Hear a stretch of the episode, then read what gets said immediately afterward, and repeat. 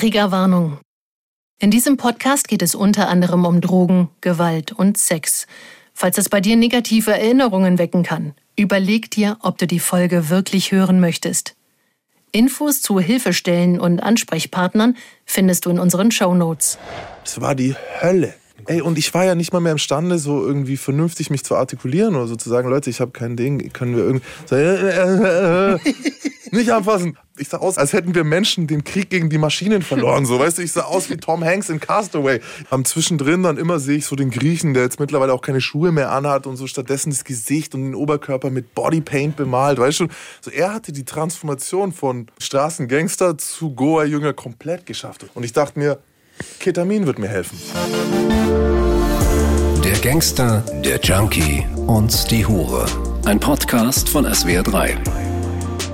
Hallo und herzlich willkommen zu einer neuen Episode. Wir freuen uns riesig, am Start zu sein. Und heute geht's. Ah nee, vielleicht begrüße ich euch erstmal. Hi Max, hi Tara. Schön, dass ihr da seid. Hallo. Hi. Ich hab Bock. Ja, wir haben alle Bock. Und ihr Lieben, die Hörer und Hörerinnen haben uns Fragen geschickt. Hey, vielen Dank dafür übrigens. Ja, wir freuen uns über Ja. jede einzelne Mail. Wir freuen uns über euren Input. Davon lebt das Ganze hier auch. Es tut echt gut. Ähm, auch was da für Feedbacks kommt. Ey, ich danke euch von Herzen. Wir danken euch von Herzen. Richtig, richtig cool, was ihr uns geschrieben habt. Und ähm, ich würde heute gerne eine dieser Fragen aufnehmen. Formulier die selbst, damit ihr anonym bleibt. Ne? Ist ja klar, das ist uns sehr viel wert. Die Frage, die ich rausgesucht habe, ist, wie reagierten denn unsere Mitmenschen damals, aber auch heute auf diese Todsünden? Jetzt würde ich es einfach mal am Beispiel der Völlerei machen. Du, also bei mir war früher so, dass ich tatsächlich in diesen Momenten, in denen ich so exzessiv geschlemmt habe, was bei mir ja nicht Essen, sondern tatsächlich dann auch wieder Drogen waren, ich hab, bin meinen Eltern zum Beispiel aus dem Weg gegangen. Ich bin allen Menschen, die ich geliebt habe, aus dem Weg gegangen, weil ich nicht wollte, dass sie mich in diesem Exzess sehen. Aber es hat natürlich nicht immer geklappt und ich frage mich heute schon manchmal, wie, ja, wie meine Mom so es geschafft hat, das auszublenden, wie drauf ich gerade bin oder wie kaputt ich gerade bin. Und ich merke das heute, das gelingt Eltern ganz hervorragend, solange das Drogen sind, die die selber nicht kennen. Wenn ich besoffen nach Hause komme, hätte meine Mutter sofort gecheckt, äh, du bist besoffen, musst du Mittwochabends besoffen sein, so, das kann nicht sein. Ne? Das habe ich aber nie gemacht. Ich war drauf, ich hatte große Pupillen, ich habe nichts mehr gegessen oder ich war auf LSD oder so. Meine Mutter konnte das nicht einschätzen. Und ich wundere mich, weil ich natürlich Drogen erkenne, wenn Leute die genommen haben. Aber ich sehe das immer wieder, dass Eltern sich super schwer tun, wenn sie keine Erfahrung mit den jeweiligen Drogen haben, das einzuschätzen. Da gibt es eine Geschichte, ähm, als die äh, Ureinwohner in den USA die ersten Segelschiffe gesehen haben, dass manche die nicht gesehen haben, obwohl sie vor ihren Augen waren, weil man sagt, sie konnten das nicht umsetzen. Die Gehirne haben nicht verstanden, was sie da gerade sehen, weil sie diese Art von Schiffen nicht kannten. Oder weil es so Really? bedrohlich vielleicht Oh, Tatsächlich, das war, ne? Gehirn blendet es aus. Vielleicht auch aus Angst, vielleicht auch, es ist Ja. was Fremdes. Es ist so fremd, dass du es dir nicht erklären kannst und dein Gehirn gibt dir dann eben nichts. Ja, und gerade Eltern wollen ja auch oft nicht wahrhaben, dass ihr Ja, eigenes Kind, das kann ja gar nicht sein. Ja, und vor allem, was, was ist mein Kind? Wenn du nicht, du hast keine Referenz, was Ja. bist du gerade? Wie bist du drauf? Ja gut, dann kommt meistens dieser, dieser, dieser Standard-Trugschluss, du hast auch wieder Drogen geraucht. Du hast doch Cannabis gespritzt. Nee, das war jetzt bei mir nicht so, die konnten es nicht einordnen. Ich meine, wir tun ja auch viel dafür, dass wir das verheimlichen. Mhm. Ich erinnere mich an einen Abend, wo ich tatsächlich auf Mushrooms kam ich heim und ich hatte solche Halluzinationen, dass ich es halt kaum durch den Gang geschafft habe und so. Und es war schon spät und meine Mom saß so im Wohnzimmer und ich weiß nicht mehr, was ich getan habe, aber ich erinnere mich, dass sie gesagt hat, ich denke, du gehst jetzt besser ins Bett. Und dass ich dann gesagt habe, ich glaube, das ist eine gute Idee. Und bin dann so rüber in mein Zimmer. Aber ich erinnere mich, dass sie am nächsten Tag das dann auch nicht mehr thematisiert hat. Da war ich aber auch schon, der kann heimkommen, wann er will, so halb, ne? Und irgendwie, das war übrigens Romans Bauch. ähm, wir wollen euch ja mit auf dem Laufenden halten. Was ist los? Was ist bei dir denn los? Völlerei, kannst du nicht ertragen, ja? Das Thema ist es. Bei der Story checkt mit dem Hals. Okay, also, ähm, ja, so, so ist es. Es gibt, glaube ich, wenig Schlimmeres, als dein Kind so verstrahlt zu sehen, dass du nicht mehr mit ihm reden kannst. Was ich auch ganz spannend finde, gerade im Kontext der Substanzen, ist, Eltern merken, dass was nicht stimmt, sprechen es dann aber nicht an. Ja. Also es war in meinem Fall, ich kann ja nur von mir selber sprechen, total falsch, weil meistens ist ja das, was diese Kinder machen. Ein riesiger Schrei nach Aufmerksamkeit. Mhm, Und die dann nicht zu bekommen, ist kontraproduktiv. Also ich erlebe es jeden Tag in der Arbeit. So, ne, dass Eltern auch, wenn die äh, zu Elterngesprächen sich melden, ja, der kifft. Sie haben eine Bon gefunden, sie riechen den Rauch und so weiter. Und dann erzählen sie mir im nächsten Satz, aber ja, und dann am Wochenende, dann sehen wir ihn immer nicht und dann hat er immer drei Tage nicht geschlafen und kann dann am Montag nicht in die Schule. Und ich so, okay, und warum ist das so? Ich fragte, ja, das wissen sie dann nicht so, ne? Hallo, die Antwort ist, er nimmt nicht Cannabis, sondern er nimmt chemische Aufputschdrogen, höchstwahrscheinlich Amphetamin. Isst er denn auch nichts? Nee, nee, der isst dann gar nichts. Der sagt dann immer, er hat schon gegessen oder er hat keinen Hunger. Ganz kurz ein Klugscheißer-Modus. Wenn wir über chemische Drogen sprechen, meinen wir synthetisch hergestellte Drogen. Und da hören sie dann aber auf. Diesen Schritt zu glauben, ey, mein Sohn konsumiert, das wollen sie nicht. Ja, und hängt vielleicht auch mit der eigenen Moral zusammen. Die sagen selber, nee, Drogen kommen nicht in Frage oder solche harten Drogen, das gibt's nicht in meinem Leben, in unserem Leben und haben sofort diese Mauer davor. Es ist auch wirklich nicht nur das Verteufeln, sondern es ist tatsächlich ganz oft Unwissenheit und eine mangelnde Referenz. Es geht ja gar nicht darum, Eltern hier an den Pranger zu stellen. Es geht einfach darum, dass es trotzdem Kinder sind, Schutzbefohlene, für die du eine Verantwortung hast. Hätten wir oder hättet ihr als Kind überhaupt reagiert, wenn eure Eltern euch darauf ansprechen und konfrontieren? Gelogen hätte ich. Ich halt auch. weil- Also, Aber auch da ist, wir hatten es ja schon mal so, dass man sagt, wenn, wenn keine Konsequenz befürchtet werden muss, ist Ehrlichkeit an der Stelle schon mal leichter. Aber Jugendliche lügen halt auch an der Stelle. Die Ja. lügen nicht nur zum Selbstschutz, sondern auch, nur weil sie konsumieren, heißt noch lange nicht, dass sie sich selber eingestehen, was sie gerade machen halt. Also Ja, ich, ja, ich dachte richtig. lange, das ist vollkommen okay, nichts zu essen und fünf Tage wach zu sein. So, das passt schon halt. Ich bin ja kein Junkie halt so, ne? Das war lange in meinem Kopf. Gerade so mit 15, 16. du, äh, meine Mutter hat mich auch konfrontiert. Ich habe sie angelogen. Meine Mutter wollte mit mir ins Schlaflabor. Er hat hier Termine, Heilpraktiker, dies, das gemacht, weil ich nachts nicht schlafen kann. Ja. Also ich habe, ich weiß das gar nicht. Ich, es kommt, glaube ich, ganz doll auf den Zeitpunkt an, wie alt ich war, wenn dieses Gespräch stattgefunden Oder hätte. ob du gerade drauf bist oder nüchtern bist, ja. Auch Ja, noch. genau, da spielen Ja. viele Faktoren eine Rolle. Und aufs Wording kommt es auch ganz krass an. Wenn das nicht judgend ist, also nicht verurteilend ist, so dann hätte ich mich wahrscheinlich vielleicht ein bisschen geöffnet und aber die Wahrscheinlichkeit ist schon echt gering, dass Jugendliche da. Naja, nicht unbedingt, weil tatsächlich zum Beispiel meinem Asi-Onkel gegenüber habe ich mich ja geöffnet. So, da war keine Konsequenz zu erwarten. Ich wusste, er weiß, wovon er redet. Vor ihm musstest du dich auch nicht Ich schämen, ne? musste mich nicht schämen. Genau. Das Gefühl der Schande war, war, kein, war kein Thema.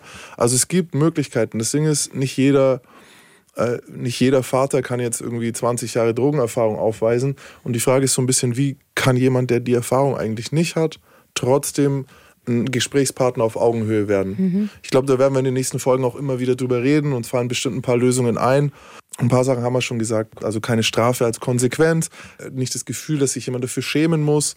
Ähm, Das sind schon mal erste gute Schritte, glaube ich, um Kommunikation möglich zu machen. Wenn ihr da Selbsterfahrungen habt, wie seid ihr eurem, eurem Sohn oder eurer Tochter näher gekommen in diesen Momenten oder vielleicht auch selbst konsumiert habt und Tipps habt, was eure Eltern hätten richtig machen können oder vielleicht sogar richtig gemacht haben, schreibt uns die gern, wir geben die weiter. Ich hatte am Wochenende ein Gespräch mit jemandem, der 22 Jahre äh, Drogen hinter sich hat, mit 13 angefangen hat, Meth, also Crystal Meth zu konsumieren. Und ich habe ihn gefragt, was hätte deine Mama machen können, was hätten die machen können? Und er so, das Einzige, was du machen kannst, ist da sein als Familie. Das Gefühl geben, dass der andere geliebt ist. Weil wenn das wegbricht, dann, Dann kommt bleibt Trotz nur, vor allem auch. Und dann bleibt nur die Sucht bei Ja. diesen Drogen. Dann bleibt nur dieses, diese Substanz, die dir eben das Gefühl gibt. Ja. Das Positive. Voll. Meine Mom und ich haben auch oft drüber gesprochen, was wäre, wenn sie mich rausgeschmissen hätte. Ich hätte total trotzig reagiert. Und das wäre für mich so ein Riesenbruch gewesen, mich rauszuschmeißen, dass ich noch viel mehr dicht gemacht hätte.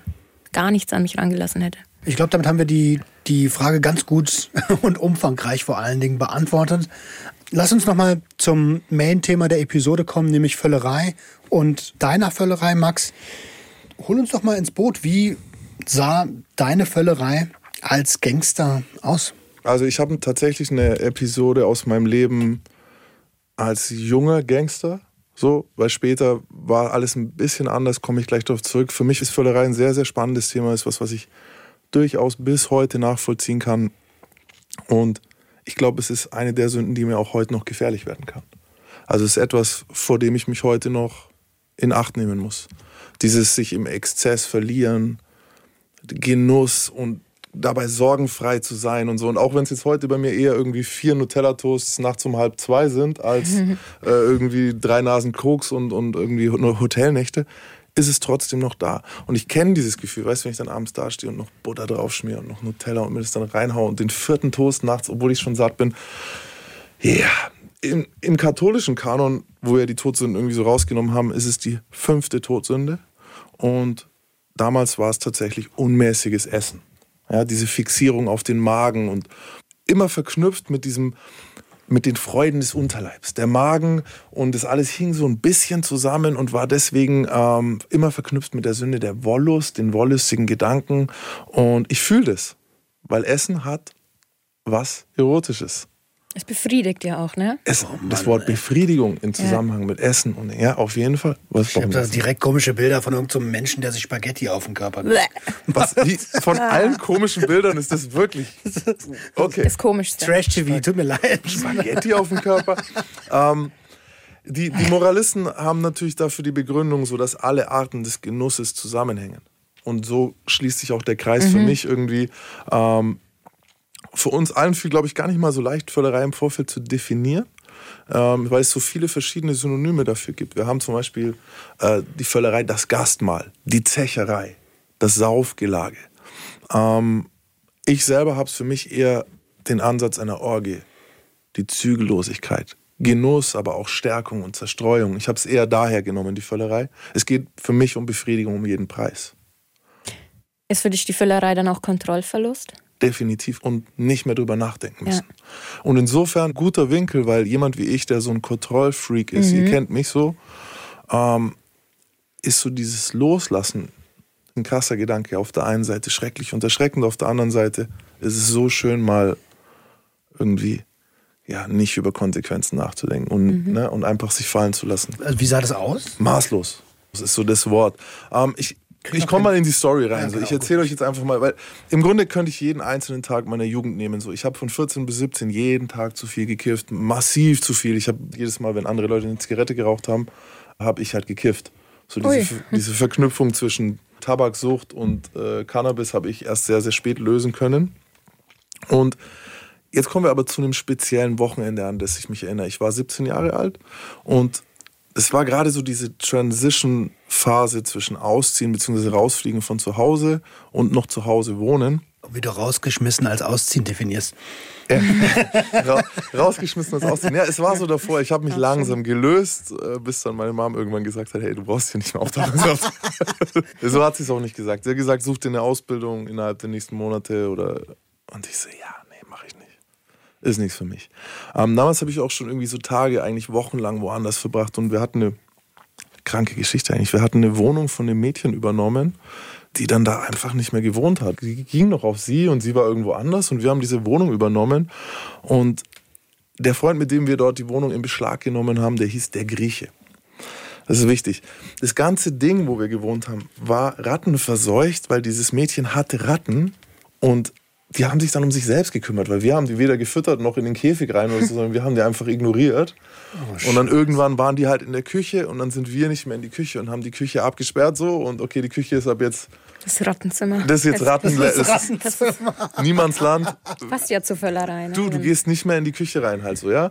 Und wenn ich an die Wohnung denke, ey, dieser Geruch so von vergammelten Lebensmitteln und Rattenscheiße, Ey, das hält nur ein 16-, 17-jähriger Junge eigentlich aus. Zum Beispiel kein anderer kann da leben. So. Ich stelle mir gerade vor, wie man dort zu Besuch kommt. So. Nein, nein, nein, kein Besuch, bist du verrückt. Und, und du sagst so, geh nicht in das Zimmer. Das ist das Rattenzimmer. Das, das, ist, das, Ratten, das ist das Rattenzimmer. Wenn du da reingehst, ey, Digga, die haben den Strom dort abgestellt irgendwann, weil natürlich auch keiner Strom bezahlt hat.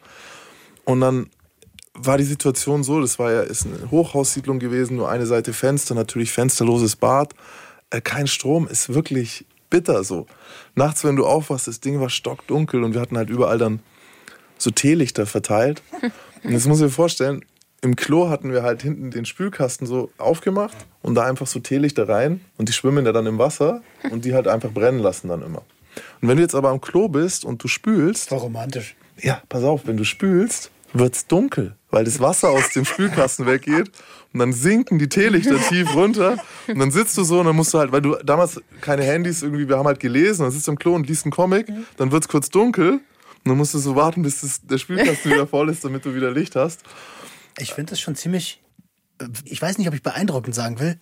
Auf jeden Fall Ich glaube nicht leicht beeindruckend. erbärmlich ist Ja, das, also Digga. eher das Wort, das Gegenteil von beeindruckend. Das ist total das, erbärmlich. Aber was ich noch nicht ganz verstehe, ist, was hat das mit Völlerei zu tun? Warte, warte, warte. Ich muss, ich muss dir. Es macht ein bisschen Sinn, wenn man überlegt, dass wir am Anfang so diese Sorglosigkeit, die ja mit der Völlerei kommt, so diese, diese, diese keine Angst vor der Konsequenz. Auch früher, wenn man den Fresssack gesehen hat, so der sich so den Bauch vollschlägt und immer fetter und fetter wird, obwohl er weiß, dass am Ende der Tod oder, oder die Krankheit der Könige, nämlich Gicht, steht. So darüber denkt man gar nicht nach, ist einem egal. Und ich glaube, von so einer Wohnung aus ist die Reise in die Völlerei ein bisschen verständlicher vielleicht sogar. So dieses, ey, ich möchte eigentlich gar nicht drüber nachdenken, wo ich hier lebe. So, ne? ähm, auf jeden Fall, mein Freund der Grieche und ich haben uns entschlossen, damals auf ein Goa-Festival in der Nähe Berlins zu fahren, also in die Nähe zu dir hoch, Roman. Goa ist eine, ich bin kein Experte dafür, aber es ist eine... Es ist Tripmucke. Es ist- Sag's doch, wie es ist. so, das ist eine gute Erklärung. Das ist Tripmucke. Also Leute, jetzt wisst ihr Bescheid. Nee, es, ist eine, es ist eine Richtung der elektronischen Musik, die so sehr tra- tranceartige Zustände fördert durch die Art, wie die Musik angeordnet ist. Oder? Kann man Ja, so voll. sagen. Und das Ding war damals der Inbegriff von allem, was man bei elektronischer Musik erwarten konnte. So, also es war, ich glaube, es lag auf der A21 zwischen Hamburg und Berlin, so ganz typisch, irgendwo mitten im Wald. Es war eine Riesenreise. Ähm, und du konntest erwarten, dass dort extrem viel Drogen konsumiert werden. So. Also da waren so 10.000, 12.000 Leute und da war keiner nüchtern. So gefühlt. Das ist auch schon ein bisschen her, ein paar Jahre. Ähm, wir haben damals noch unseren Freund Kay mitgenommen, das ist auch wichtig. Und wir hatten auch der Gedanke wieder. Wir hatten weder ein Zelt noch einen Schlafsack oder irgendwas dabei. So. Wir, so, wir fahren jetzt drei Tage lang auf ein Festival. Was brauchen wir? Wir haben ungefähr 50 Ecstasys dabei, ungefähr 20 Gramm Speed, gut 10 Jubiläumshoffmänner, eine Kartusche mit Lachgas, 3 Gramm Ketamin, 2 Gramm Heroin, eine gute Handvoll Weed und, naja, 30 Gramm Hasch. Und Wie seid ihr da hingekommen? ich war. Nicht jetzt, fuck! Ich mach's nochmal. Das war jetzt. Äh, Ich fand's jetzt richtig nice. Ja, sie hat das war voll gesprengt gut. halt. Danke. Ich mach's mal nochmal. Ähm, so der Gedanke, dass du losfährst auf dem Festival zu dritt, ohne Essen, Wasser, Schlafsack, ähm, Zelt, Zahnbürste? Wasser, Zahn Mann, was für eine Ganz geile ehrlich, Idee ja. wäre das denn gewesen? Irgendwelche Sachen wie Zahnbürsten. Aber das Problem Deo. hast du ja heute noch mit der Zahnbürste. Danke, ja, die habe ich wieder vergessen. Ich kaufe mir jedes Mal, wenn ich hier bin, eine Zahnbürste. Ich kenne niemanden, der mit einer Zahnbürste aufs Festival fährt. Was? Ich kenne niemanden, der. Also Ja, ich kenne nur so eine Leute. Drei Tage. Ja, ballern. Ihr, ihr wollt mir den aber auch nicht geben, ähm, den Ablauf. Aber gut, ich versuch's nochmal. Was hatten wir stattdessen dabei? Weil, wenn du natürlich was. Ich habe keine Lust mehr. ich dachte, die versteht sich von selbst, weil jeder Film Los in Las Vegas gesehen hat. Ey, wie seid ihr da hingekommen? Also, ähm, nee, Zahnbürste tue ich mich immer schwer, aber du hast recht, ja, irgendwie solche Sachen wären alle geil gewesen. Aber was haben wir stattdessen dabei? Naja, gut, wir hatten ungefähr 50 Ecstasies, 20 Gramm Speed, gut 10 Jubiläumshoffmänner, eine Kartusche voll Lachgas, 3 Gramm Ketamin, 2 Gramm Heroin und eine gute Handvoll Weed. Noch 30 Gramm Hasch dabei. Und ich weiß, ich sehe, was du jetzt denkst. Das Hasch wird nicht ausreichen. Ihr habt viel zu wenig Hasch dabei. Und das kann ich verstehen. Weil Das war mein der- zweiter Gedanke. Das war der Gedanke, den wir auch damals hatten. Lass mich ganz kurz, ganz kurz einhaken. Nur damit der Hörer das checkt. Jubiläumshoffmänner. Ah, Jubis. Ähm, das ist LSD. Im Grunde sind es Trips, äh, Pappen nennt man die auch gerne mal. Und die Bezeichnung Hoffmänner ist in Anlehnung an Albert Hoffmann, den Schweizer Erfinder des LSDs. Der gute Mann hat damals ähm, die größte Menge LSD genommen in einem Selbstversuch, die, glaube ich, je ein Mensch zu sich genommen hatte, weil noch nicht bekannt war, wie wenig LSD man braucht, um was zu spüren. Und ist dann auf dem Fahrrad nach Hause gefahren. Und im Drogenmythen ist es eine der bekanntesten Geschichten. Deswegen ist auf diesen Trips ähm, Herr Hoffmann draufgedruckt, während er auf dem Fahrrad durch die Berge fährt. So. Und wer sich für die Hoffmann-Geschichte weiter interessiert, der kann das gerne mal googeln. Bicycle Day, 19.04. Und da steht dann die ganze Geschichte. Und Auch seine Biografie sehr lesenswert. Ähm, das war ein total normaler Forscher bis zu diesem Tag halt so. Na, jetzt bin ich ein bisschen raus für irgendwie. Ähm, ich weiß das auch relativ genau, was wir damals dabei hatten. So, das war, ne, das war eine Standardausstattung für so ein Wochenende. Ich wollte damals noch Hasch kaufen. Das war noch so in meinem Kopf. Ich so, ey, die 30 Gramm, die reichen niemals, die reichen niemals. War aber eigentlich kein großes Problem, weil ich eh eine Connection in Berlin hatte zu der Zeit. Und wir uns dort gesammelt haben. Also im damals noch nicht ganz so schicken Prenzlauer Berg. Und, und jetzt pass auf, ich bin 17 und mein Dealer liegt in der Badewanne und ist eingeschlafen. Und neben ihm liegt halt die Spritze am Boden. So, du weißt, er hat es halt gerade noch geschafft, irgendwie äh, zu lösen, die Spritze neben die Wanne zu werfen. Und ich weiß noch, dass ich den damals so angesehen habe und mir gedacht habe, soll ich den jetzt wecken? Und dann aber Sorge hatte, dass der, ja, der wird bestimmt sauer, wenn ich den jetzt aufwecke. Und ertrinken wird er schon nicht. Also habe ich ihm irgendwie so einen Zettel geschrieben, so, ey, bring Hasch mit, wenn du nachkommst, so, ne? Wir haben nicht genug. Und jetzt zur Völlerei. Wir haben natürlich in Nürnberg schon angefangen, Speed zu ziehen. Damals gab es äh, Rosenspeed, wer sich noch erinnert, irgendwie rosafarbig, super chemisch, äh, super, super, super giftig. Und war so das erste, wonach ich, glaube ich, süchtig geworden bin damals. Wir hatten halt auch am Donnerstag schon angefangen, Speed zu ziehen. Ne? In Nürnberg noch angefangen zu feiern. Und als ich am Freitag dann losfahre, war ich ja eigentlich schon an dem Punkt, wo man hätte vielleicht so schon wieder sich ins Bett legen sollen. Und bevor ihr jetzt fragt, so nein, weder der Grieche noch Kay noch ich hatten den Führerschein. Wir waren alle unter 18 und sind dann halt mit dem Zug hochgefahren. Das war, glaube ich, sauteuer, dass wir da hochgekommen sind. Das war der teuerste Teil an der Reise. Ähm, das Ganze war die Antares 2000. Ich habe extra nachgeschaut, irgendwie den Flyer noch gesehen und gleich so Flashbacks bekommen. Das ist 21 Jahre her. Überleg mal. Naja, gut. Wo, wo wollen wir? Ihr habt, ihr habt geballert. Genau, wir haben Speed geballert. gezogen. Digga, wir kamen dort an, wir waren super, Eigentlich kann ich das die ganze Zeit sagen. Ihr habt geballert. super zerstört. Damit kommen wir immer rein. Und das Ding ist, Kay war eigentlich ein friedlicher Typ so. Der Grieche und ich waren eigentlich Gangster. Also wir waren so Messer dabei, übel gelaunt, immer eigentlich super grimmig, viele Schlägereien. Ich weiß noch, in der Woche hat der Grieche in Nürnberg jemand mit einem Fleischerball verletzt. Auf der Straße. Ist das nicht diese, so ein Riesenmesser? Du kannst das Teil mit beiden Händen gerade mal halten. Das ist so. Und damit läuft er auf der Straße rum. Nein, das hat er im Rucksack. Ach so. Und der Streit hat angefangen noch und ich weiß noch, der Typ so bla bla bla und ich sehe schon, er so, ja, ja, ja, warte, warte, warte und der stellt den Rucksack so am Boden und ich so, wow, jetzt, ne, ist- dieser jetzt andere sollte was, gehen ja. halt, die waren zu dritt. Und dann greift er in diesen Rucksack und zieht das Fleisch dabei so raus. Und zwei von denen rennen halt und den dritten hat er sogar noch erwischt. So. Also wir haben das gesehen und das war eine krasse Geschichte mal. damals so und ich wünschte übrigens, ich hätte den, den Weg der Gewalt nicht weiter verfolgt so. Ne, weil es wird nicht besser so. Mir fehlt gerade Kontext. Das war noch bevor ihr losgefahren Das war bevor wir losgefahren sind. Aber so zur Erklärung, warum ich so dringend diese Fluchtwochenenden gebraucht habe. So. Warum? Ich glaube, so für mich selber, ich wollte das andere damals schon vielleicht nicht mehr so. Ne? Bloß ich hatte nicht gewusst, wie kann ich mich lösen von dieser, dieser Rolle? Wie kriege ich diese Maske des Gangsters weg? Und der Weg ist, ist natürlich komplette Selbstzerstörung dann. Ist das nicht ähnlich zu dem, wie ich es gemacht habe zwischen den Arbeitstagen, dass ich mich da mit Kiffen weggebeamt habe? Ähnlich. Auch als Auszeit sozusagen? Ähnlich. Ähnlich. Dass du halt eine klare Trennung hast. Aber es ist natürlich ein. Sch also funktioniert so natürlich nicht. Nee. Ne? Funktioniert natürlich so nicht. Oder nur für den Augenblick mal kurz. Ja, Ja. genau. Auch und, und witzig auch nur für mich dann in dieser Traumwelt, in dieser Fantasiewelt eines Goa-Festivals. Und jetzt muss man sagen, wer Techno-Festivals kennt, die Leute dort sind friedlich. Das ist eigentlich nicht der Ort für uns. Und deswegen sind wir da auch hin. So als Auszeit, als Loslösen von diesem ständigen schlecht drauf sein.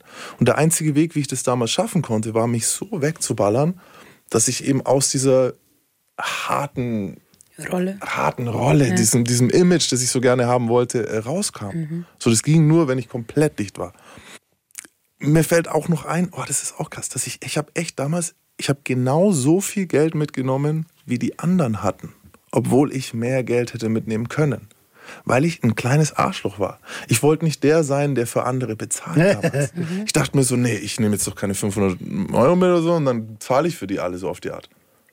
Überleg mal, was für ein war ein schlechter Typ, aber die Entscheidung sollte ich noch bereuen, ey. Bei mir war es immer genau andersrum. Ich habe immer damit geprahlt, indem ich immer alles bezahlt habe, weil mir das so wichtig war, dass andere wissen, dass ich es habe. Und das äh, verfolgt mich heute noch, dass ich heute noch Leuten ausgebe, viele Trinkgelder, ich glaube, das hatten wir schon mal, gebe, obwohl ich es nicht mehr habe, so wie damals. Und danach Okay. denke ich mir immer, "Hm, blöd, gelaufen mal wieder. Ja, krass. Hast du Angst, dass die Leute denken, du bist arm, wenn du es nicht machst? Ja. Das kenne ich. Kennt ihr beide? Das kenne ich voll. Boah, ich kenne beide Situationen. Auf Oder der dass man Seite- geizig ist. Ich möchte, also ich mag geizige Leute nicht. Ich finde es total unsympathisch und ich finde es sympathisch, wenn jemand großzügig ist. Und so möchte ich wirken Mhm. auf andere. Verstehe ich. Aber das macht dich ja dann tatsächlich großzügig. Also, Stimmt. boah, ja. Also wirkst du nicht nur so, sondern Ja. du bist großzügig. Nee, krass, bei mir genau andersrum. Ich wollte immer, dass jeder denkt, ich habe nichts. Ich habe noch eine Frage. Genau zu eurem, ich nenne das mal Marschgepäck, diese Mhm. ganzen Substanzen, die ihr dabei hat. Das ist ja nicht gerade wenig. Ich habe gedacht, ihr fahrt da mit dem Ziel hin, euch eine goldene Nase zu verdienen. Aber es war alles für euch, oder? Nein, das war ein Feierwochenende. Das war das Völlerei-Wochenende. Natürlich ist da mit drin so, okay, äh, ich tausche mal hier ne, mit einem, der, was weiß ich, grüne Kleeblätter hat, tausche ich gegen, was weiß ich, meine, Scheiße, meine dann roten nein. Supermänner. Ich habe das jetzt auch so wie du gedacht. Dann war das ja echt Nein. viel. Du, was will ich mit 50 Ecstasy, verdiene ich doch kein Geld da oben. Ja, stimmt. Auch Da fahre ich mit gut, dass Lohnt du sich nochmal ja extra, dann. 1000 oder 2000 hoch halt. gut, dass du noch mal Ecstasy sagst, weil du gerade grüne Kleeblätter und rote, was weiß ich. Ja, ja, nein, nein, das war, das war für uns drei. Für den Hörer ist einfach nur das Emblem, was auf die Ecstasy raufgedruckt ist. Genau. Früher hat man immer gesagt, braungesprenkelte sind Heroin drin. Das Ja, das ist natürlich Das Schwachsinn. Mich würde eh mal voll interessieren, weil es gibt ja über 100 verschiedene mit irgendwelchen Tausend, Zeichen drauf. Ist das Ja, dann alles können- anders? Ne- nein, das ist alles Nur Marketing. Ja, okay. also aha. Zucker mit anderen Sachen drauf. Ja. Also die roten und die gelben, weißt du, das ist der, kann ich auch noch blaue machen, grüne machen. Und dann da tue ich so, als wäre Blaubeere drin. Aber ähm, dieser Stash war für uns drei. Natürlich schon mit dem Gedanken, da kannst du auch mal jemandem was schenken. Wenn ein Mädel ist, kannst du was ausgeben oder so. Also es war jetzt nicht, das muss bis, aber Dass es sowas abgezählt nur nicht. für euch ist. Ja. Genau, das war halt das, was wir un dabei hatten. Aber da, ey, am Ende verlierst du da drei Teile, wenn du blöd dastehst. Ich bin mal in einem See schwimmen gegangen mit meinem ganzen Zeug so, weil ich so drauf war und dann ich so, oh, in der Mitte vom See, ich so, no, so die Tüte raus, so hochgehalten, so schon gesehen, Seewasser drin. Ähm, Ihr müsst euch auch vorstellen, diese Goa-Partys waren damals anders als heute. Heute stehen ja echt an jeder Zufahrt irgendwie die Cops und kontrollieren die Leute, teilweise mit Hunden. Ey, damals, da hast du keinen Bullen gesehen. Du bist einfach reingelaufen, da waren 10.000 Leute und die waren tatsächlich alle deswegen dort so. Ja? Für mein jugendliches Ich, das gekommen ist, um zu schlemmen, war das wie der Himmel so. Ich war gekommen, um Drogen zu nehmen, um zu tanzen, um noch mehr Drogen zu nehmen so. Und wie gesagt, das war wenn ihr sowas noch nie gesehen habt, das ist tatsächlich wie Alice im Wunderland, so eine schräge Welt. Die Leute haben teilweise Kostüme an und leuchtet hier und leuchtet da und mit Ständen drei Tage oder vier Tage lang Musik durch und Ganz andere Eindrücke auch. so ganz anders so. Ne? Und es ist legendär friedlich. Also die schaffen das da drei, vier Tage lang ohne eine Schlägerei auf einem Festival. So, ne? Aber das bestätigt ja das, was du gerade gesagt hast, total. Es war eine Menge Stress Mhm. und du wolltest unbedingt mal runterkommen. Und Und dafür habe ich mir fünf das- Ecstasys eingebaut. Ja, das ist das, das ist das, was- also Shit, und dann fährt ja. man auf so eine, auf so eine Gore-Party Ja. und zerstört sich eigentlich richtig, obwohl der eigentliche Mechanismus, den normale, also in Anführungsstrichen normale Menschen ne, machen, ist ähm, die Ja, Emotion. andere Menschen buchen eine Massage oder so. Die Emotionen er, geht mit einem Rucksack, vernünftig. er geht mit einem fetten Rucksack Drogen auf ein Goa-Festival. Und im letzten Moment sage ich noch, nein, du brauchst kein Fleisch dabei, Grieche. Lass das da. So. Und ich habe extra nochmal den Flyer nachgeschaut, auch für den Spirit nochmal hier. So, da stand drauf, das hier ist für deine Ohren, für deine Augen und für dein Herz. Weißt du? Und ich komme an, so, schon, bin, bin schon zu lange wach. Ich weiß, wir kamen an, so, wir begannen damals zu tanzen, so, ich schmiss die ersten Ecstasies dort und weiß noch, am Anfang fühlte ich mich frei, so der erste Freitag, ne, du kommst dann noch so an, es funktioniert. Ecstasy sagt, du fühlst dich jetzt gleich super und, und, und alles wird leichter sein. Es funktioniert für diesen Moment. Wenn es jemand schafft, es dabei zu belassen, weißt, genug zu trinken und dann nach Hause zu gehen, ich sehe da kein Problem. Aber Leute wie ich schaffen das nicht. Ich weiß noch, dass ich am ersten Abend mal wieder eine Pille schmeißen wollte und das war so schon die dritte oder so. Und weil um mich rum so viel Action war, habe ich nicht wirklich gemerkt, habe ich die jetzt geschluckt oder, Oder ist nicht. es in der Flasche Ist es gelandet in der oder Flasche, schau so in der ja. Flasche, genauso, Ja, schau am Boden das, ja. kurz, so sehe es nicht, guck noch ein bisschen und so und denk mir, eh. Und nur um sicher zu gehen, nehme ich noch eine.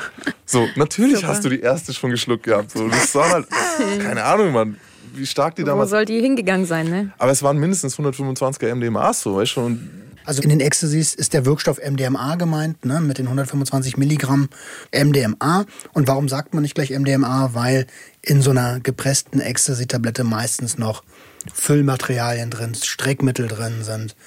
Und deswegen Ecstasy. Am Ende habe ich an so einem Abend halt so zwischen sieben und zehn Pillen genommen, halt, weißt Also das ist natürlich absolut lebensgefährlich. Ja, auf jeden also Fall. Da kann, ähm, damit man das auch mal, da, damit man das auch mal hört, ne? wir lachen jetzt hier so, weil wir das alle überlebt haben, auch einfach. Ne? Aber das kann tödlich sein. Serotonin-Syndrom ist tödlich, denn wenn zu viel ähm, Serotonin im synaptischen Spalt ist, dann kann es zu einer paradoxen Reaktion kommen, nennt man das in der Medizin. Und nichts anderes ist ein Serotonin-Syndrom und das kann tödlich enden. Du, und was haben wir damals gemacht? So, wir haben versucht, genug Wasser zu trinken. Das war so immer das, wenn ich nur genug Wasser trinke und so, aber du trinkst auch nicht genug. Und ich, wenn ich jetzt so darüber nachdenke, ich würde heute definitiv das nicht überleben. Bist du, also niemals, stell mal vor, du nimmst sieben, sieben Äxte, bitte? Ja Ey, ich lieg Toleranz. am Boden so, ich bin tot, du kannst einen Krankenwagen rufen. Und stattdessen irgendwie, ich damals mit, ich habe das mit 17 irgendwie, ich weiß nicht, wie ich das überlebt, ich weiß nicht, wie ich es überlebt habe. Das ist echt eine gute Frage so. Ne, weil ich kam ja jetzt auch nicht an und war in guter Verfassung oder so. Ich kam ja schon kaputt an. Und am nächsten Morgen ging es dann direkt los mit LSD. Ne, am helllichter Tag, die Sonne geht auf, Zeit LSD zu nehmen. Obwohl ja eigentlich noch der Stoff drinnen war, ne? Also wenn Ja. du die achtfache Dosis davon genommen hast. Mischkonsum, ja- ja. komplett. Und ich weiß noch, Kay hat sich da auch eingenommen und der Trip war krass und ich habe Kay aus den Augen verloren. Ist auch normal auf einem Festival. Du hängst nicht die ganze Zeit zusammen. Ähm, und ich denke, Goa-Festivals waren damals eigentlich ein sicherer Ort. Das ist eigentlich kein Problem, aber LSD ist da schon noch mal ein bisschen was anderes. Wenn du auf schlechte Gedanken kommst, dann brauchst du eigentlich einen Moment Ruhe vielleicht mal. Und den findest du dort nicht. Und ich hatte auch zu kämpfen. Ja, ich hatte öfter auch mal auf LSD zu kämpfen. Irgendwie, keine Ahnung, ich hatte schon so krasse Horrortipps, habe mir schon die Haare runtergeschnitten mit einer Rasierklinge. Lauter so ein Mist damals. Als ich aber Kay wieder getroffen habe, habe ich sofort gesehen, irgendwas passt nicht mit ihm. So, ne, er blickt sich um, misstrauischen Blick, dieses Gesicht Paranoide. bleich, paranoid, diese Ausstrahlung. Und jetzt kommen so ein paar typische Sachen, die man von schlechten Trips vielleicht kennt. Ähm, das erste, was er mich gefragt hat, ist so, ey, wie lange halten denn die Pappen noch so? Also wie lange hält es noch? Wie lange hält dieser Film Also er noch? will wissen, wann es vorbei ist. Wann ist es vorbei? Das ist immer eine Frage, wo du weißt, okay, die Leute Fühlt sich machen, machen sich schon Gedanken, ne, Ja. fühlen sich unwohl. Dann kam so dieses, ey, was hast du gerade gesagt? Was hast du gesagt? Und ich so, nichts, Bro. Und dann dieser komische Blick so. Hattet ihr das schon? Kennst du das? Dass Ich, jemand ich kenne das total. richtig übel. Dann weißt du, derjenige fängt schon an, dir zu misstrauen. So. Ne, so, was hast du gerade gesagt? Was hast, eigentlich hat er sich was gedacht. Und das, wenn das erstmal anfängt, den kannst du schwer wieder einholen. Und die letzte Frage, und das ist der Klassiker, woran ihr sehen könnt, dass ein Freund, wenn er oder dass jemand, der einen Trip genommen hat, richtig Probleme kriegt, ist, ich glaube, ich will nach Hause. So dieses dringende Bedürfnis, dort wegzugehen, wo er gerade ist. Das ist kein Problem, wenn derjenige im Park ist, zehn Minuten weg von seiner Wohnung. Das ist aber ein sehr großes Problem, wenn du 500 Kilometer weg bist und kein Geld für die Rückfahrt hast. So, ne? Aber es hilft schon trotzdem, denjenigen an einen ruhigeren Ort zu bringen. Set und Setting bei Psychedelika ganz, ganz wichtig. Du hast es ja selber schon gesagt, ihr habt echt auch mega dumm konsumiert. Uff. Ne? Mega dumm konsumiert. Ähm, und wenn du weißt, du bist eh schon nicht in so einer guten Verfassung gerade, als Jugendlicher macht man sich da weniger Gedanken drüber, dann ist es eine schlechte Idee, da wo es laut ist, wo viele Menschen sind. Boom, boom, boom. Genau, boom, genau. Boom, boom, Wo schle- wo boom, schnelle boom. Musik läuft. Staub, Ding. Du denkst, du bist in dem. Zwischendrin hast du kurze. Du denkst, du bist auf einem. Feldzug. Du bist Mad Max. Ey, darauf, ich schwöre, die Reference kommt noch. Was habe ich gemacht? Was hat der 17-jährige Pollux gemacht? Du hast gesagt, ey, leg dich mal irgendwo hin. Brudi, mach mal ein paar Lines. Komm, ich hack dir ein paar Lines auf. Wird schon wieder. Ich habe dir ein paar Lines. Hab den paar Lines Speed aufgehackt, also äh, ne, hab gesagt, hier zieh mal ein bisschen Amphetamin, das wird dir helfen und so. Äh, hat natürlich nicht funktioniert. Im Gegenteil, so dieser Wunsch heimzufahren wurde immer drängender und drängender. Und ich so, okay, komm, wir suchen mal den Griechen. Ihr müsst euch vorstellen, wenn es heiß ist und trocken und dort 10.000 Menschen zu Goa-Musik tanzen, dann wird aus dieser Wiese in 24 Stunden Erde erst und dann Sand. Ne, also das wird ja alles trockener, staubiger, Sa- so oh, die Tanzfläche staubte und waberte und, und jetzt pass auf. Und das ist krass, weil mein Gehirn eigentlich so matsch ist aus der Zeit. Aber manche Bilder sind da und ich erinnere mich, wie der Grieche so auf uns zukommt, aus einer Staubwolke raus. So, man sieht ihn so, er taucht so aus der Staubwolke auf, hat nicht mal mehr ein T-Shirt an. So in meiner Erinnerung hat er sogar ein Band umgebunden, so um den Kopf, irgendwie, das ich davor noch nie bei ihm gesehen habe. Und dann kam der Grieche auf mich zu, wie bei Mad Max. Original so. Die Wolke, Alter, das muss ein so geiles Bild gewesen sein. stell dir vor, der kommt so raus und wir sind beide so, wir hängen so beide da stehen und wackeln und ich versuche so den, den Käse aufzumuntern und der Grieche kommt so raus, so paff. paff, weißt du, du siehst hinter ihm nur so Staub und Leute springen rum. Voll episch, Alter. Episch so in dem und die Musik wump, wump, wump, wump. Und dann Also ich so, ey, richtig Film einfach nur. Und ich erzähle ihm so, ja, der will nach Hause, Mann. Und er so, nee, halt. Das, ich glaube gar Ich- nicht, dass das den wahrscheinlich Ey, interessiert hat, ich oder? lebe jetzt hier. So, ja. das ist jetzt mein, ich, das ist jetzt mein Gekommen, Zuhause. um zu bleiben. Was? Das ist mein Zuhause. Und dann haben wir uns halt so kurz beraten irgendwie und es war halt von vornherein ausgemacht. So, wir fahren am Sonntag nach Hause. So, Sonntag nehmen wir uns ein schönes Wochenendticket. Dafür haben wir das Geld zu dritt, konnten wir uns das teilen. Ich glaube, wir hatten sogar nur so wenig Kohle, dass wir uns sogar noch die anderen zwei Leute suchen mussten am Bahnhof. Aber wir sind so davon ausgegangen, zu fünft, wir, wir können es uns irgendwie leisten. Und es war Samstag. Also Demokratie, zwei Leute dagegen, einer dafür. Und jetzt hast du halt einen Typen auf LSD, der dort nicht sein will. Und na, wir versuchen ihn zu beruhigen und so, aber irgendwann er so, ey, einfach aufgestanden, ich pack's hier nicht mehr und geht los. Und das habe ich auch, das hat sich in mein Gehirn, weil ich mich natürlich auch ein bisschen dafür schäme, das, was du gesagt hast, wie man jemanden auffängt, der einen schlechten Trip hat, wie man seinen Freund, mit dem er. Und mein Gedanke, natürlich man zu meiner Verteidigung, ich war selbst zerstört, so, ich war selbst so haarscharf vorm Verstand verlieren. Ja? Und, aber ihn dann so, ja, ich weiß noch, ich sehe ihn so, wie er im Sonnenuntergang, weil es halt Samstagabend schon wird, so über die Wiese in Richtung Landstraße davon marschiert so. Ihr lasst ihn im Stich sozusagen. Damals habe ich mir nur gedacht, pff, Bruder, da, du machst einen großen Fehler. Ich, hab nicht, ich hatte kein Mitleid. So. Ich so, ey, aber heute fühle ich mich natürlich schlecht dafür. Ja, weil du konntest ja auch gar nicht überblicken, was könnte passieren, wenn. Du, True. in diesem Zustand bist du ja gar nicht Ey, mehr. so. du, du, du läufst, ich sehe nur ihn über diese Wiese so ins Dunkel reinlaufen. Und ich so, wow, Mann, du hast kein Geld, keine Fahrkarte und weißt nicht, wo du bist, Mann. Das wird viel Spaß halt. Was Lone- mache ich? Lonesome Rider. Zack, noch eine Ecstasy schmeißen und so. Völlerei. Weil, und deswegen diese Geschichte, Völlerei kennt kein Maß. Völlerei kennt keine Vernunft. Völlerei kennt nur diesen stumpfsinnigen, egoistischen Genuss. Versteht ihr? Kay war mir vollkommen egal. Ich dachte nur an meinen Schlund, an das, was in mich reinpasst, was ich noch an mich rein, in mich reinkippen kann. Und vielleicht begreife ich gerade zum ersten Mal so wirklich, dass Völlerei immer auch etwas Selbstzerstörerisches hat. Weil, wie gesagt, ne, der Fresssack weiß das mit der Gicht, aber es ist ihm in dem Moment egal. Aber ich weiß, ich zahle auch einen Preis dafür. Ja, auch der Konsument weiß, Ja. was Substanzen mit ihm anrichten können. Und es hatte nichts mehr mit Vergnügen zu tun. Das hatte an dem Wochenende nichts mehr mit dem Vergnügen zu tun. Es gab nur kein Zurück mehr. Ich hatte so viel konsumiert, dass es auf eine Ecstasy dazu nicht mehr ankommt. Auf eine Line dazu nicht mehr ankommt. Ja, es gibt noch einen guten Vergleich. Gesellschaftlich, damit äh, Leute, die unseren Lebenslauf nicht durchhaben, das besser verstehen können. Raucher. Ja. Jeder Raucher Ja. weiß, Es steht das- drauf. Das, das steht drauf und es sterben jährlich 125.000 Menschen. Man sieht die Verschlechterung an sich selber. Und das ist ja die richtige Völlerei, weil durchs Rauchen hast du ja nicht mal einen Effekt. Ey, du hast genau richtig gesagt. Wenn ich, als ich über Völlerei, 125 in Deutschland, muss man nochmal dazu na, sagen. nur als in ich Deutschland. Völlerei recherchiert habe, war das, was du gesagt hast, einer der Gründe, warum Zigaretten die ultimative Völlerei sind. Weil, also du hast das, dieses Verlangen nach einer Kippe. Das kommt aber nicht von dir und wenn du rauchst, es passiert nichts. Du fühlst dich nicht besser, du fühlst dich nicht schlechter, sondern nur dieses Verlangen ist weg für eine Sekunde. Und danach muss aber gleich die nächste eigentlich sein. Und die nächste und die nächste und die nächste, ohne Sinn und Verstand und ohne mich, Ziel. das war für mich immer, und es ist immer noch, die dümmste Art, Drogen zu nehmen, weil also Preis-Leistungs-Verhältnis stimmt überhaupt nicht. Äh, Weißt du, wie teuer Das Kippen das- sind? das- Und dann hast du noch nicht mal einen Ladies and Gentlemen, der Junkie. so. ähm, ja, nee, äh, es bringt dich aber ziemlich gut um. Ähm, ey, an diesem Wochenende ist sehr viel misspassiert. Eins ist aber sicher nicht passiert. Und es ist, wir sind am Sonntag natürlich nicht nach Hause gefahren. So, weil Sonntag war da nochmal High Life. So, die Party war in vollem Gange. Sonntag, also irgendwann hat mir einer gesagt, Sonntagabend kommen Live-Trommler. Ich so, oh, Live-Trommler, krass, Mann, muss ich sehen und so. Und wo war der Kay? Ey, der ist, der ist weg gewesen. Der war dann der einfach war natürlich weg, weg. So, der der, findet nie wieder zurück zu der. Okay, die Party hast du Der schon war einfach weg. Der war weg.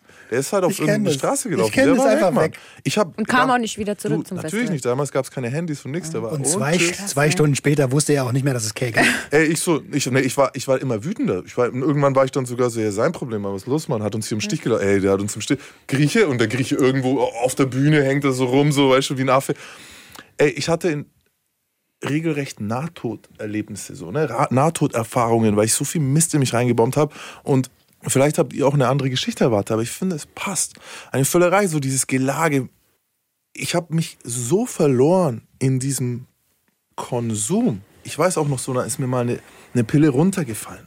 So, und du siehst irgendwie nicht mehr. Du kannst nicht mehr sehen, du kannst nichts mehr fixieren. Ich habe im Clubs auch schon Leute gesehen, die Hilfe beim Glas einschenken brauchen. So. Und in dem Zustand war ich so. Ich gucke auf den Boden und ich weiß, ich heb einfach so irgendwas auf, nimm's es in den Mund und ich habe im Mund, ich kann nicht, mein Mund kann nicht sagen, ist es eine Ecstasy oder habe ich jetzt gerade Sand gegessen? So, weißt du, so, ah, okay, komisch. So, ich wusste das nicht mehr, es hat aber auch keine Rolle gespielt. An der Gehirn war Stelle kann ich gerne mal meinen Opa zitieren. Dreck reinigt den Magen. Dreck reinigt den Magen. Ja, hoffen wir es mal, weil das brauchte ich, weil gegessen habe ich nichts. Am Zwischendrin dann immer sehe ich so den Griechen, der jetzt mittlerweile auch keine Schuhe mehr anhat und so stattdessen das Gesicht und den Oberkörper mit Bodypaint bemalt. Weißt du, so er hatte die Transformation von irgendwie Straßengangster zu Goa-Jünger komplett geschafft. Und ich war so, ich war so fasziniert und ich dachte mir, Ketamin wird mir helfen. Hab dann irgendwie Sonntag noch mit Ketamin angefangen und irgendwann kam Montagmorgen und mit einem Schlag, so ich weiß noch, Montag geht die Sonne auf, ich so verfroren, irgendwie so im Tau auf mir, ich konnte nicht mehr. Und mir war bewusst, jetzt passt nichts mehr rein. So, jetzt bin ich voll. Und wer, also Roman, du kannst vielleicht ein bisschen nachfühlen, aber so nach vier Tagen wach, aus einer Ketaminstarre zu erwachen und zu wissen, dass man 600 Kilometer oder 500 Kilometer von zu Hause entfernt ist, das ist ein ganz schöner Bummer. Das ist ein wirkliches Problem so. Und ich war halt 17, weißt du, ich meine, und da waren vielleicht noch auf dem ganzen Gelände 500 Leute so. Würdest du sagen, dass diese Völlerei auch was mit Gier zu tun hat? Jetzt nicht unbedingt die materielle Habgier, sondern dieses gierige, boah, ich will noch eins, ich will Ich mehr, glaube, das ist mehr. Völlerei. Ich glaube, das ist Völlerei, dass dein Bauch bestimmt. Und dieses, ich stopfe mir jetzt alles rein. Und früher war es das Fressen, Fressen, Fressen, ob egal ob rechts und links Leute verhungern oder saufen, saufen. Und jetzt sind es halt die Drogen so, mit denen du dich sogar noch diese, mit denen du deinen Magen ja in äh, übertragenen Sinne sogar noch mehr erweiterst. Weil wenn ich Speed nehme, bin ich länger wach. Wenn ich Ecstasy nehme, kann ich länger das. Ne? Also Also ist gierig sein auch eine Völlerei? wenn es auf Also deinen Magen sich bezieht, ja. Ja, ja. Ähm, ich will vielleicht noch mal ganz kurz, weil wer, du hast jetzt völlig selbstverständlich Ketamin gesagt. So. Ich Mhm. weiß nicht, ob, ob man weiß, was das ist. Eigentlich ist Als das, Berliner weißt du es auf jeden Fall. es ist halt ein, ein Betäubungsmittel aus der Veterinärmedizin eigentlich. Und ja, das wird halt missbraucht. Man hat früher mal gesagt, so, ey, damit ballerst du Pferde um. So. Ja, Pferdebetäubungsmittel. Das ist Pferdebetäubungsmittel. Aber es ist einfach äh, gängiger ist es eigentlich bei, also es ist, ein Veterin, es ist eigentlich bei allen Tieren, es ist Mhm. ein Veterinärmedizin dazu. Bei allen Tieren, genau, so Scheiße. Alter. Das ist nichts, was du nehmen solltest. Also das, ja, ehrlich, Nimm es nicht. Nimm gar kein Ketamin. Das ist eigentlich, glaube ich, eine ganz gute Rat, so, weil Ketamin ist echt, man muss nicht immer alles machen. Aber gut, ähm, ich hätte es nicht tun sollen damals. hier. Äh, Ich rede jetzt auch keinem anderen ein. Ich weiß nur, wir haben das Wochenendticket verpasst. So, ich rede mit dem Griechen, sehen irgendwo, wir beide und so. Wir haben kein, keine Kohle für eine normale Fahrkarte und er sitzt mir nur gegenüber und erzählt mir was von Göttern halt so. Ja, hey, den Gott und den Gott und du verstehst dich. Mann, Pollux, Mann, glaub doch an die Götter. Du brauchst dir keine Sorgen machen. Das ist hier, das ist hier der beste Platz der Welt. Ich so, ja, aber wir sind bald die Letzten und so. Und ich so, ich, ey, ich schaff's nicht mehr und ich schaff's nicht mehr. Und jetzt, das war einer im Nachhinein irgendwie so meiner schwächsten Momente. So, ich habe mich nämlich entschieden zu gehen. Ich so, nein, Mann, es war Sonntag, so habe ich es noch gerechtfertigt. Ey, wir haben gesagt, wir gehen Sonntag, jetzt ist Montag, ich gehe jetzt. Und er so, nein, Mann, ich lebe jetzt hier. Und ich so, Digga. Und dann habe ich ihn im Stich gelassen. Sozusagen das, was Kay von meiner Sicht, das war ja mein Weltbild am Tag davor noch so, ey, Kay hat uns im Stich gelassen. Und jetzt bin ich gegangen, habe ihn im Stich gelassen. Damit hatte ich lange zu kämpfen, so emotional. Ähm, nicht an dem Tag natürlich, weil an dem Tag war halt, ne, ey, ich sah stank und original war ich, ich sah aus wie original ein Obdachloser. Also ich sah aus, als hätten wir, als hätten wir Menschen den Krieg gegen die Maschinen verloren, so, weißt du, ich sah aus wie Tom Hanks in Castaway. Ich war am Ende. So, sag mal, hast du den Griechen dann noch mal gesehen? pass auf, ich, also es kommt, Mich aber interessiert, wie er reagiert hat, als die halt seine neue Welt, in der er lebt, war, ne? abgebaut haben. Ja, Mann. Ja, die haben, das war da schon, diese Gegend, das war, wir saßen, war wir schon saßen im Abbau, da war auch keine Bühne mehr, so, das war, ähm, Musik pumpte halt noch irgendwo so, aber auch nicht mehr auf den Hauptbühnen oder so, du hörst ja noch irgendwo, aber du hast ja diesen Beat immer so, bum, bum. Ich habe das auch tagelang bleibt, danach noch, ey, ich saß im Zug und ich höre, die Türen gehen auf, bum. ich so, oh, hoffentlich geht das irgendwann wieder weg, weißt du so, und ich habe mich dann entschieden, okay, pass auf, was ich mache, ist, ich nehme Zug für Zug Richtung Süden. Egal wie, Zug für Zug, alles was ist Richtung Süden nehme ich. Ich hatte kein Geld und ich so, okay, jedes Mal, wenn die mich schwarz fahren, hau ich ab, steige aus, sag falschen Namen. Wenn die, und so in der ich Zeit mich- hast du noch in Nürnberg gelebt. habe ich in Nürnberg Ja. gelebt. Ja. Die Wohnung, die wir damals äh, gekapert hatten, war in Zirndorf. So, also Mhm. ein bisschen in der Nähe von Nürnberg. Ach ja, das habe ich schon längst nicht mehr auf dem Schirm Ey, gehabt. da passierte alles Mögliche so von ein Schaffner, der sieht so, okay, du darfst bis bei Dresden sitzen bleiben oder so, ne? Und hat mich sitzen lassen, ein anderer, der mich rausschmeißt, nichts. Ey, einmal, ich bin dann auch aus dem Zug raus, Schaffner rennt hinter mir und ich spring in meiner Dummheit, also ich renne bis zum Ende des Zugs und spring hinten am Zug vorbei und über ein anderes Gleis in so einem kleineren Bahnhof. Ey, und in dem Moment, wo ich über das Gleis bin, fumm, fetzt ein Schnellzug vorbei hat. Und ich so, ey, ich bin jetzt echt, wenn ich eine hundertstel Sekunde langsamer gewesen wäre, wäre ich direkt in diesen scheiß Zug gehüpft. Naja, ich brauchte fast 14 Stunden, Leute. Ja? 14 Stunden in dem Zustand und ich komme irgendwann Dienstag nachts um zwei oder so in Nürnberg an und dann noch nach Zirndorf halt. Und jetzt passt auf. Ich konnte so irgendwie nicht, nicht nach Hause, also ging ich wieder in diese Wohnung, in die rattenverseuchte Wohnung. So, ne? Und ey, ich komme an, ich mache Kerzen an, ich setze mich hin, in dem Moment geht die Tür auf. Der Grieche kommt rein. Gut gelaunt, Alter. Neues Shirt an, lockige Haare, eine Blume im Haar stecken, so total, ey, voll auf Peace. Und ein Mädchen hatte sich am Dienstagabend Nein. von der Antares auf den Weg zurück nach Ansbach gemacht, in die Nähe von Nürnberg. Die hatte den Montag über dort im Auto geschlafen, um auszunüchtern Oh Gott, und sich dann auf den Heimweg Weg gemacht. Ey, und kurz vor der Abfahrt, als noch 30 Leute auf dem Gelände sind, trifft sie den Griechen. Und, das, ja, und, sie, ey, und die freut sich noch, nicht alleine nach Hause fahren zu müssen. und fährt den bis vor die Haustür. Da wärst du gerne Da mitgefahren. bist du oder? natürlich Ey. in deinem Glauben bestätigt worden, ne? dass du ihn im Stich gelassen Ich hast. habe Das Karma Stich, ich so, das Karma war hat mich- Karma, ja, Mann. Ey, gibt's sonst noch irgendeine Moral? So, ich glaube nicht, ihr Sünder. Äh, aber das ist eines der schrägsten Erlebnisse. Und mir, ja, ich glaube, ich war nie näher diesem sinnlosen in sich reinstopfen um jeden Preis. Und dann kommt ja auch das, was ich gesagt habe. Ich glaube, der, der, der der Sünde der Völlerei anheimfällt. Die größte Sünde an der Völlerei ist, dass dir rechts und links alles egal wird. Weil nur noch dein eigener Magen zählt. Und deswegen habe ich die Geschichte ausgewählt, weil ich hatte so lange geschlemmt, bis ich sogar meinen Bruder sozusagen dort gelassen habe. Ja? Ich hätte auch sagen können, ey, ich lass dich nicht. Du kommst jetzt mit oder ich setze mich neben dich, ich lass dich nicht allein, weil der war im gleichen Zustand wie ich.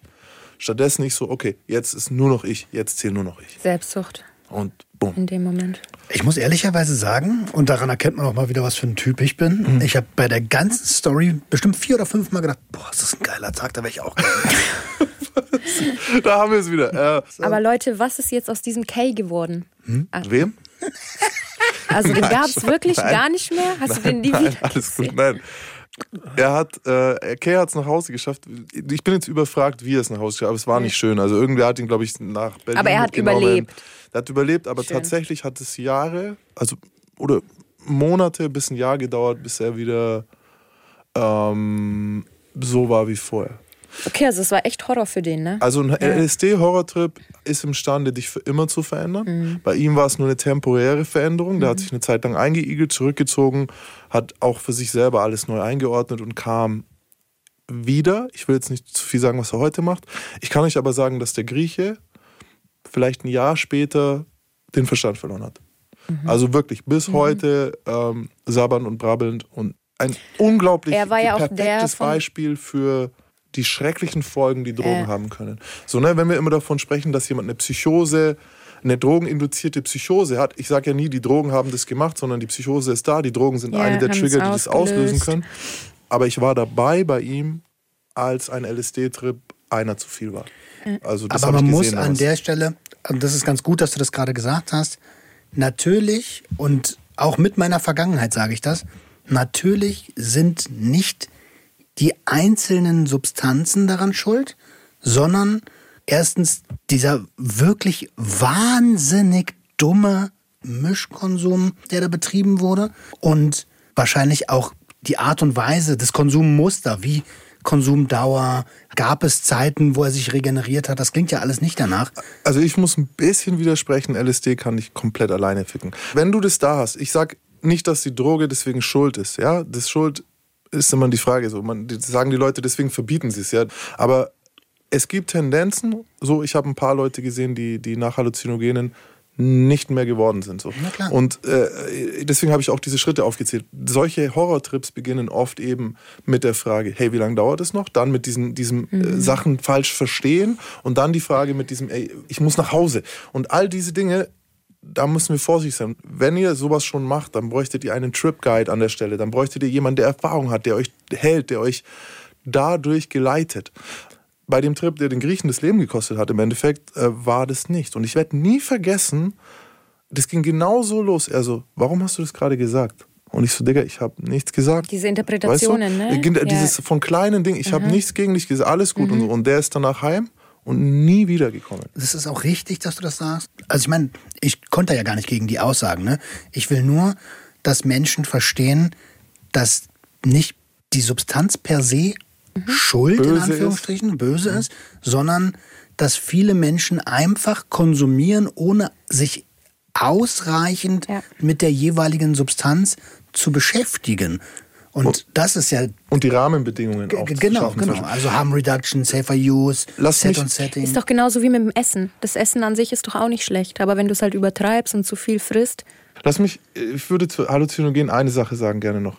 Ähm, wenn ihr Angst habt, wenn ihr euch unsicher seid, dann Lasst nehmt es, nicht. Wir sagen sowieso, ne, wenn ihr könnt, lasst es, aber bei gerade LSD und Halluzinogenen, ähm, wenn ihr unsicher seid, wenn ihr, wenn ihr ein komisches Gefühl davor habt, dann lasst es sein. Genau, weil ihr dann- werdet, euer Unterbewusstsein warnt Ja, euch gerade. genau. Das Nee. ist eigentlich schon. Hast du jetzt einfach kurz, war das, ich dachte jetzt Standby, so ich dachte, mein Ding ist hängen geblieben. Kommt gleich dieser, dieser Dieser. Kreis. Ja. Ähm, ich will so sagen, dass das schon das Vor-Dingsbums ist für einen Horrortrip. Das ist das. Ja, de- dein Unterbewusstsein zeigt dir, dass, dass du es vielleicht nicht machen solltest heute. Ja, was passiert? Also dazu muss man vielleicht nochmal auf die Wirkweise von LSD gucken. Man kann ja auch mit Psychedelika viel heilen. Das wird ja auch in Therapieform genutzt, äh, in Breakthrough-Therapien. Ähm, es ist erstens eine Frage der Dosis, wie viel nimmt man. Dann ist es, wie eben schon gesagt, eine Frage von Set und Setting. In welcher Umgebung konsumiere ich? Wie viel konsumiere ich? Und wie fühle ich mich gerade? Auch in sich selbst hineinzuhorchen. Und wie ihr selber, wie ihr schon gesagt habt, wenn ich mich schlecht fühle, dann macht die Substanz eigentlich nichts anderes, als das innere Seelenleben nach außen zu stülpen. Und wenn ich mich schlecht fühle, dann die schlechten Sachen hervorzuholen. Und dann ist ein Bad Trip viel, viel wahrscheinlicher, als wenn es mir gut geht. Du kannst es auch einfach als, als, als Verstärker sehen. Oder äh, vielleicht sogar eine Lupe oder sowas, die ne, vielleicht auch eine verzerrte Momentaufnahme tatsächlich zeigt von dem, was los ist. Oder halt vielleicht sogar die echte. Es ist, also Halluzinogene, Leute, die werden in der Therapie in den nächsten Jahren immer relevanter werden. Gerade auch Microdosing von Mushrooms oder so. Es wird kommen. Kannst du aber nicht vergleichen mit ein paar 17-Jährigen, die sich irgendwie zwei Jubiläumshoffmänner und, und zehn Ecstasys reinballern und halt nichts gegessen haben, Digga, und kein Dach haben. Allein schon dieser Gedanke so, du hast kein Zuhause hier, weißt du, du kannst dich, in, du kannst dich haben- auf den Boden legen halt. Das haben wir ja gesagt. Was ihr da gemacht, Mhm. Set und was ihr da gemacht habt, war Absolut dumm. verantwortungslos. War einfach dumm. Ähm, Dumm. ich hätte gerne eine Moral für euch. Ich kann nur sagen, ich habe tief in mich reingeschaut, diese Völlerei-Geschichte ausgegraben. Ähm, ich glaube, sie hatte auch andere Konsequenzen so für mich. Also zum Beispiel dieses ihn damals zurücklassen hat dazu geführt, dass ich noch loyaler wurde, dass ich auf eine kranke Art vielleicht sogar loyal wurde in anderen Bereichen, dass ich dann Leuten, die es vielleicht gar nicht verdient hatten, für die mein Leben riskiert habe, teilweise sogar bereit war, meins zu geben, um diese Schuld irgendwie aufzuwiegen, die da war. Ja. Auf der anderen Seite dieser komische Schicksalsglaube, den ich eine Zeit lang dann hatte, weil er ist dort geblieben, hat mir noch irgendwie erzählt, Digga, mach dir keine Sorgen, es passt schon. alles. Und dann kommt er tatsächlich, wird er nach Hause gefahren, während ich, ey, diese 14 Stunden, ich habe die jetzt kurz gefasst, weil die Folge schon so lang ist, aber das war die Hölle. Das war die Hölle. Ich kenne so eine Nachhausefahrten. Ey, und ich war ja nicht mal mehr imstande, so irgendwie vernünftig mich zu artikulieren oder so zu sagen, Leute, ich habe keinen Geldbeutel, ich habe kein Ding, können wir irgendwie so, äh, äh, äh, nicht anfassen. Und dann, dann renne ich vor den Zug, so, weißt du, und ey, stellt euch mal vor, ich wäre da gestorben, so, ey, was ich meiner Family angetan hätte mit diesem seltsamen Zugunglück in Plauen oder was? Was macht er überhaupt in Plauen, der Junge, so, weißt du? Also das war äh, meine Völlerei-Geschichte. Und ich habe ja gesagt, dass das eine der, der, der Sünden ist, vor denen ich mich heute noch in Acht nehmen muss. Und das hängt, glaube ich, damit zusammen mit dieser kompletten Verantwortungslosigkeit. Mit diesem Gefühl, so, ey, ich muss mich jetzt um nichts kümmern, ich muss an nichts mhm. denken, ich, ich nehme aber auch auf nichts Rücksicht. Jetzt ist ja genau das Gegenteil, was du jetzt machst. Du übernimmst ja Verantwortung auch für deine alten Taten. Ne? Mein Leben ist genau das Gegenteil jetzt. Ich könnte ja. mir nicht vorstellen, drei Tage nicht verfügbar zu sein. Ich habe ja. Klienten, für die ich da sein will. Ich habe eine Frau, ich habe einen Hund, ich habe eine, ich hab eine Firma. Und was ähm, ist schöner? Ey, das andere macht mir einfach nur Angst. Im mhm, Grunde, mhm. Äh, wie gesagt, wenn, wenn ihr Menschen seid, die ein gesundes Maß, wir predigen ja, gerade Roman und ich predigen ja Konsumkompetenz. So, wenn ihr sei, Leute seid, die ein Glas Rotwein trinken können, ich bin's nicht. Mhm. Ich bin jemand, der mit sowas sehr, sehr vorsichtig sein muss. Weil desto weiter ich mich von meinem. Ja, ja. Weißt du, ich glaube, wir alle drei, die wir hier sitzen, ja. müssen immer. Nee, nee, immer nee, ich bin auch der Meinung, ich kann das. Ähm, was ich schön finde, dass ja. du gerade nochmal gesagt hast, das macht mir Angst, weil das ja. ist tatsächlich die angemessene Emotion Antwort. dafür. Ja. Tatsächlich, ja. ja. Was aber auch zeigt, dass die Dinge, die Angst machen, ja, also an unsere Kids, die jetzt da draußen so sich da drin wiedersehen in dem Verhalten, oder vielleicht eher an die Erwachsenen, die das beobachten, denkt nicht, dass die das nur zum Spaß machen. Selbstzerstörung ist mhm, ein mhm. wirklicher Bestandteil dieses Verhaltens, weil dieses sich selbst kaputt machen und dann irgendwie auch das gibt einem ja auch eine Existenzberechtigung. Ich bin zerstört gerade so. Das ist was, ich kann nichts anderes gerade. Ich bin gerade in diesem Level. Lass mich mit allem anderen in Ruhe. Ähm, es ist sehr, sehr komplex. Denkt nicht, die Leute feiern immer nur, weil sie gut drauf sein wollen. Ja.